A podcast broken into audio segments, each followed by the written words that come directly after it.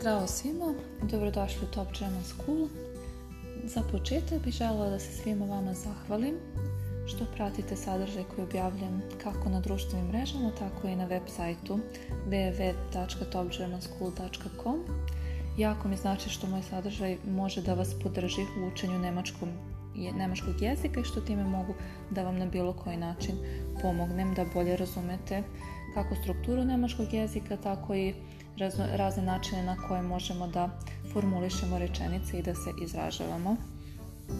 E, tema današnjeg podcasta e, bit će glagol sein. Dakle, glagol sein u nemačkom jeziku e, je paralela srpskom glagolu biti. E, svakako osnovne oblike Ich bin, du bist, ja, sie. Znači ja sam, ti si, on, ona, ono je, wir sind, ihr seid, sie sind, i sie sind možete naći u svakom učbeniku za početni nemački jezik na internetu u gramatici. Ono na što sam htjela da se fokusiramo i na što ćemo se fokusirati u današnjem podcastu jeste ta neka praktična upotreba glagola zain. Znači kako mi sa taj glagol zain možemo kroz praktične rečenice da upotrebimo, to da ga upakujemo u određenu strukturu. E sad, ako krenemo, na primjer, sa tim prvim licem, Znači, ich bin, prvo lice ja sam. Pa kažemo, ich bin mir nicht sicher. Znači, ja nisam siguran. Ich bin mir nicht sicher. Nisam siguran. Pa, na primjer, wann die Schule beginnt. Kada počinje škola. Pitamo nekog, na primjer, bist du am Mittwoch frei? Dakle, da li si slobodan ili slobodna u sredu? Bist du am Mittwoch frei, znači bist du ili du bist u osnovnom obliku, znači ti si, drugo lice jednine.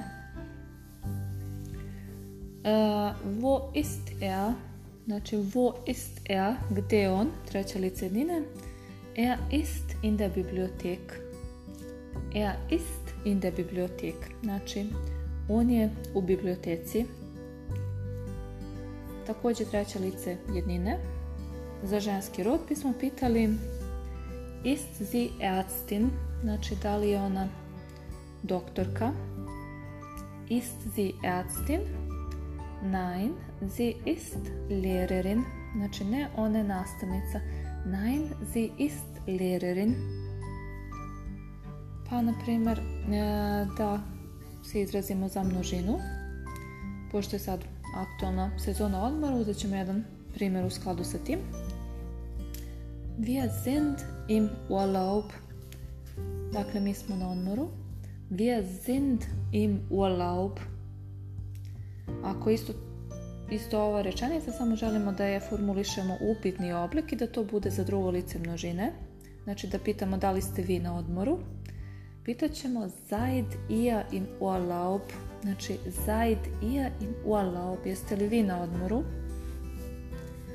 Zaid je znači drugo lice množine glagola sein. Pređemo na treće lice. Peter und Paula sind immer pünktlich. Peter und Paula sind immer pünktlich. Znači Peter i Paula su uvek tačni.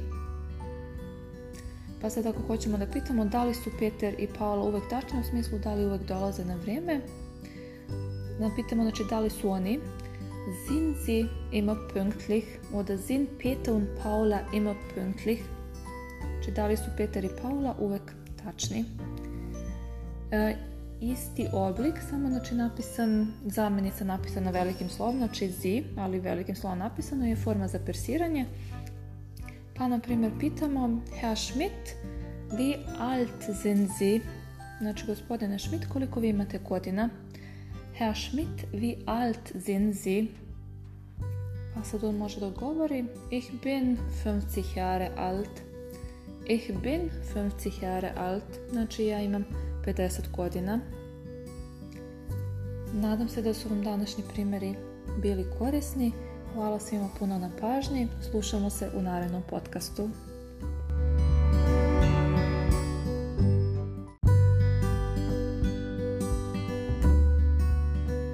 Zdravo svima, dobrodošli u Top German School.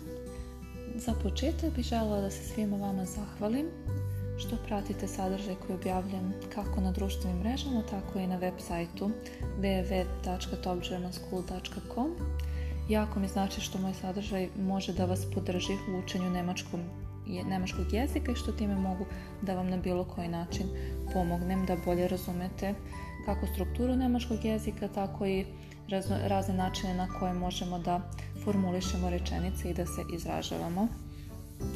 E, tema današnjeg podcasta e, bit će glagol sein. Dakle, glagol sein u nemačkom jeziku e, je paralela srpskom glagolu biti. E,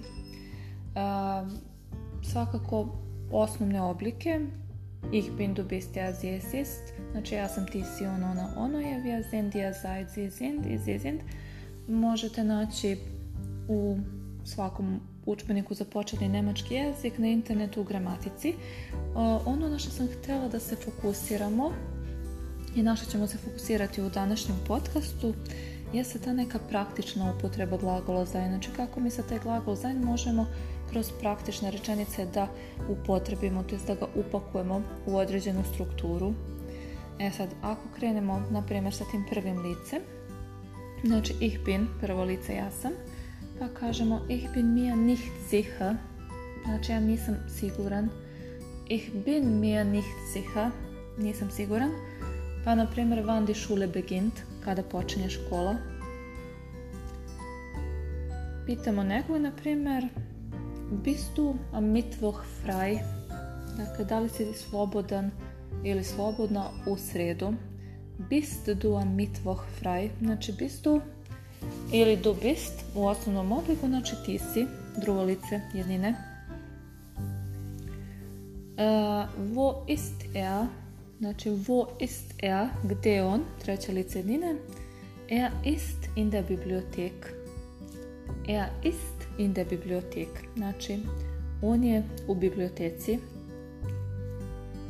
Također treće lice jednine. Za ženski rod bismo pitali Ist sie Ärztin? Znači, da li je ona doktorka? Ist sie Ärztin? Nein, sie ist Lehrerin.